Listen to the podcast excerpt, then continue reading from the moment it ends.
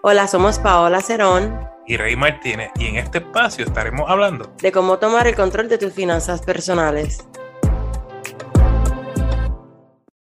Esto es Finanzas al Día. Yo soy Rey Martínez, coach financiero, y me acompaña Paola Cerón, mejor conocida como Wise Money Girl.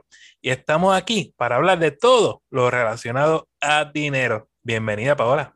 Hola, Rey, gracias por nuevamente tenerme aquí. Este saludo a todos los que nos están escuchando. Como siempre digo, contenta con el feedback de la audiencia y esperamos, ¿verdad?, seguir haciendo estos episodios y que ustedes sigan aprendiendo. Este Rey, cuéntanos de nuestro auspiciador. El episodio de hoy es traído a ustedes por Barbería Styles. Barbería Styles comprometido con la belleza y la salud de nuestro amigo Javier. Lo consigue en Bayamón para más información, pasa por su Instagram, Barbería Styles, la última I de Y. Y también, Paola, le agradecemos a nuestros Patreons, Mercedes, Marisela, Juliet, Rosy y José Luis. Si tú también quieres apoyar la finanza al día con Paola y Rey, lo puedes hacer visitando la página patreon.com Finanza al día con Paola y Rey. Vamos al tema, Paola. Bueno, Rebe, vamos a estar hablando de un poquito, ¿verdad? De la planificación del retiro y esos tips básicos. La planificación para el retiro es un proceso un poquito, ¿verdad? Tedioso porque no tendemos como que a tocarlo mucho, como que uno no piensa en el futuro. Sí, pues establecemos metas, pero no tenemos algo concreto. Entonces te voy a citar algo que leí en uno de los links, lo comparto cuando terminemos el podcast, dice, la mayoría de los expertos financieros recomiendan que las personas deben planear tener un flujo de dinero en efectivo cerca del 70% de sus ingresos de pre-retiro para mantener un nivel de vida confortable durante su retiro. Lo que quiere decir es que, ejemplo, lo que estás ganando ahora, ¿verdad, Rey? Por lo menos tener un 70% más ahorrado, pero también hay que tomar en cuenta otros factores que vamos a estar hablando, ¿verdad?, durante el podcast. Ahora bien, como dije, Rey, que eran tips básicos, el primer paso que yo haría es averiguar cuánto dinero debo tener ahorrado. ¿Y a qué me refiero con cuánto dinero tener ahorrado? Ahorrar dinero, pero que sea un dinero que tenga un propósito. O sea, que esté de acuerdo con los objetivos. Ejemplo, yo me quiero retirar, qué sé yo, en España, en Madrid, que obviamente es mi sueño, ojalá. Pues yo ver cómo es el estilo de vida de Madrid, cuánto, cuánto van a ser los costos de vivir ahí. Obviamente sabemos que los precios de cuando yo me retire no van a ser los mismos, pero conocer ese estilo de vida que yo quiero ¿verdad? tener. Además de eso, evaluar mi situación actual. Si yo no sé cómo está mi finanza hoy y yo no hago un presupuesto, yo no sé cuánto dinero yo puedo ahorrar y no sé cuánto, este, cómo voy, cómo puedo sacar una porción para mi retiro. Este, entonces, ya esa porción del retiro la tenemos que calcular, pero como ya dije, va a depender del estilo de vida que quiera llevar y tenemos que tener en cuenta la inflación.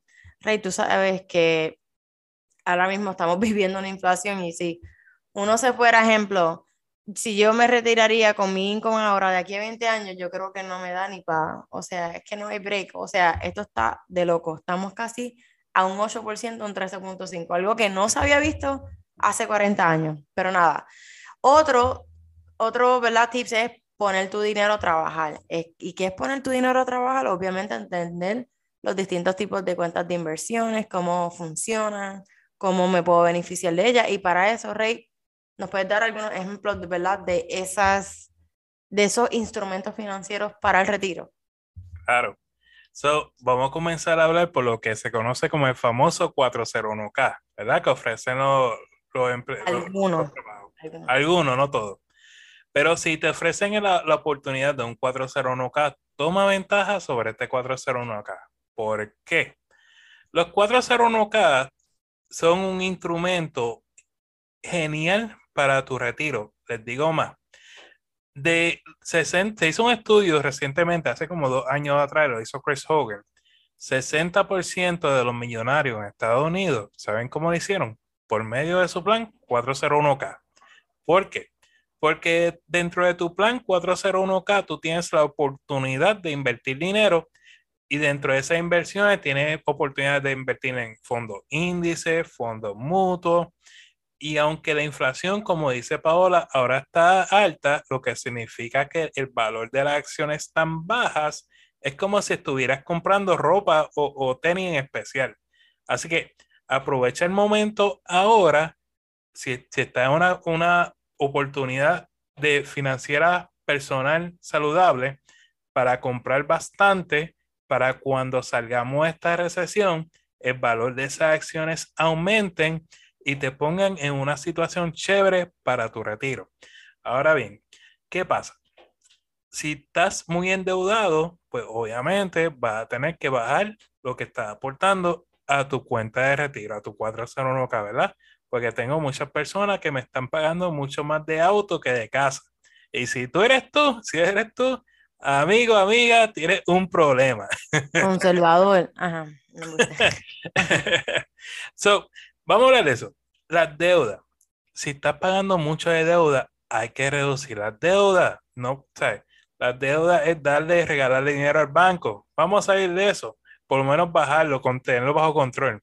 Lo otro, vamos a evaluar las opciones de inversión. No te ofrecen 401k. Si está en Estados Unidos, tú puedes invertir a través de una cuenta IRA. ¿Está bien? Lo haces a través de un asesor financiero, lo puedes abrir a través por tu cuenta, ejemplo Fidelity, Vanguard y muchas otras más cuentas que tú puedes invertir abriéndote por, por ti mismo una cuenta IRA. Y al invertir, si inviertes por tu cuenta, siempre ten en cuenta los fees, o sea, cuánto te van a cobrar, ¿verdad? Porque eso lo que te puede atrasar y no ayudarte. O sea, todas estas cosas siempre te da a mano ideal tener un asesor financiero y un contador para que te ayude en, este, en este proceso. Por ejemplo, yo con la compañía que trabajo contrato un financial advisor y si me están cobrando unos no tan altos, pero lo que tú dices, tú, este, obviamente, este, cuando contactes con, o sea, cuando eh, ese financial advisor, entender esos fees es bien importante. ¿Por qué te los están cobrando? porque mientras ¿verdad? Esté, intercambiando dinero, siempre va a haber un fee por transacción. Ahora bien, este rey, otro de los puntos que yo digo que es bien importante es calcular o más o menos tener una idea a qué edad tú te quieres retirar. Ejemplo, yo, voy a utilizar el ejemplo, eh, con mi financial advisor le dije que máximo, máximo 50. Obviamente sé que yo no puedo disfrutar de ese dinero desde los, o sea, hasta los 65, pero pues yo no quiero estar, ¿me entiendes? No me quiero ver a los 65 trabajando, ni a los 60. Digo, Dios quiera, uno nunca sabe dónde uno va a terminar, pero it's not what I want. Entonces, también calcular los beneficios del seguro social. Sabemos que, ¿verdad? Pues el seguro social es algo que nuestra generación va a disfrutar mucho, pero, y no es tanto, porque de verdad uno no puede vivir del seguro social nada más. Entonces, otra cosa, ya que tú estás hablando de los 401k, Exacto, súper importante entender cómo funcionan los 401k.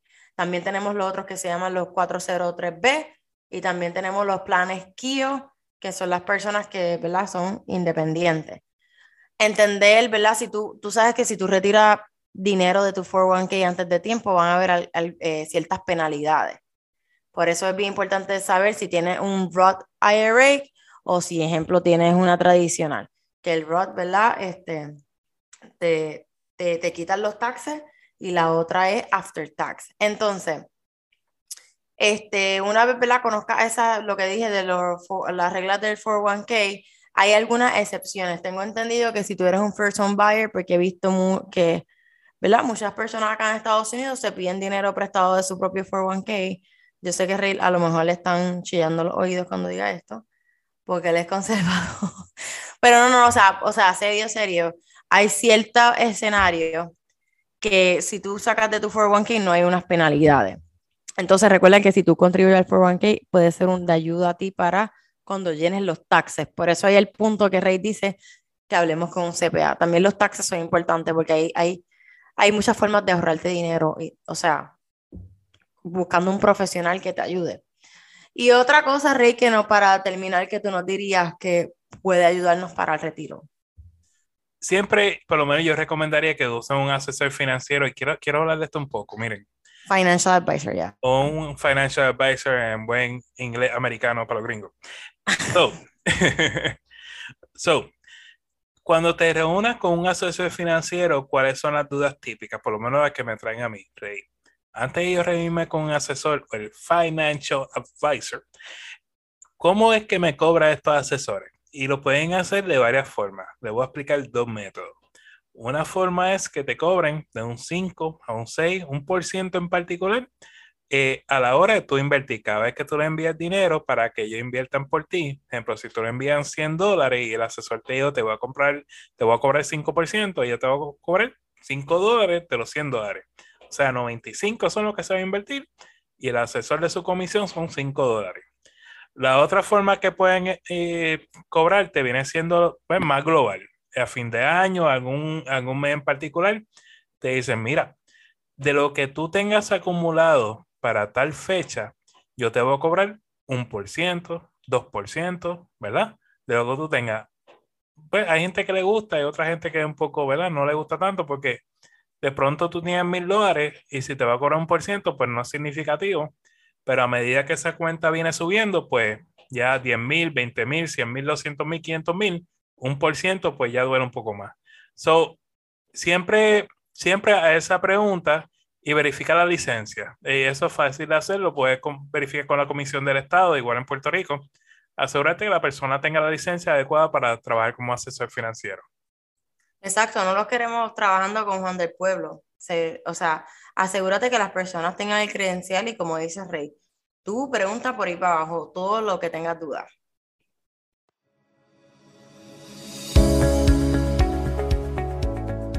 ¿Estás buscando asistencia personal en el tema de las finanzas? Tanto Rey como yo ofrecemos servicios de coaching. Para contratarme me pueden conseguir en Wise Money Girl en Instagram y a Rey lo pueden conseguir en su página web Finanzas con Rey. Cada podcast estaremos contestando al menos tres preguntas que nos llegan tanto por el podcast o por las redes sociales. Y aclaramos que toda información es para uso educativo.